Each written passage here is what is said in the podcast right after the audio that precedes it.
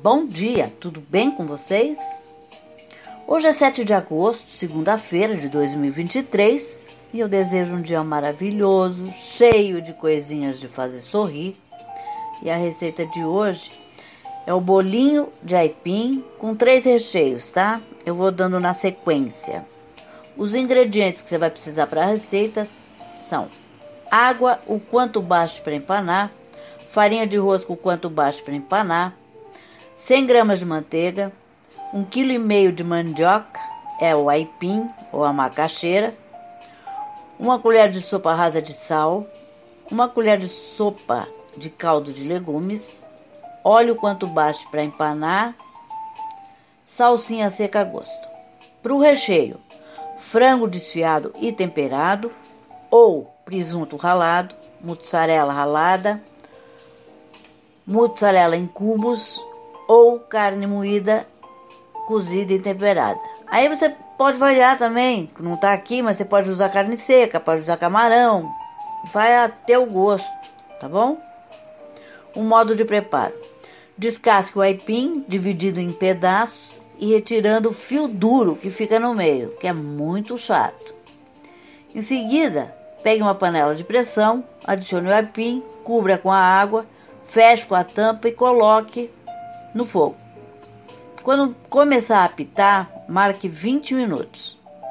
Depois que sair a pressão, retire o aipim da panela e coloque numa tigela. Esmague bem o aipim com auxílio de um garfo ou passe num, naquele espremedor de batata ou o que você tiver. Acrescente o sal, a salsinha, o caldo de legumes e a manteiga. Misture bem com as mãos até ficar uniforme. Utilize filme plástico para cobrir e coloque na geladeira durante meia hora.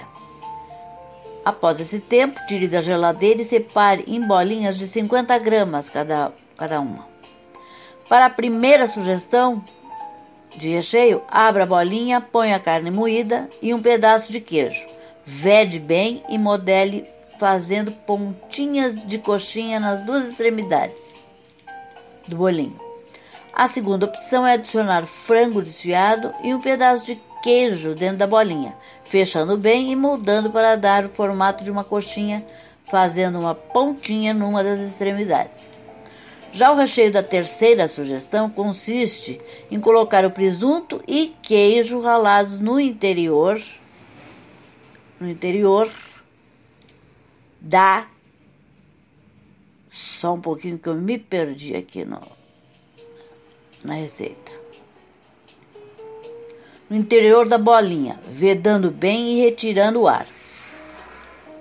O formato modelado será o de bolinho achatado ligeiramente nas extremidades. Finalmente, para a quarta opção, adicione dois pedaços de queijo dentro do bolinho fechando muito bem e retirando, deixando com. É, é, fechando muito bem e deixando com uma bolinha. Sabe aquelas bolinhas de queijo?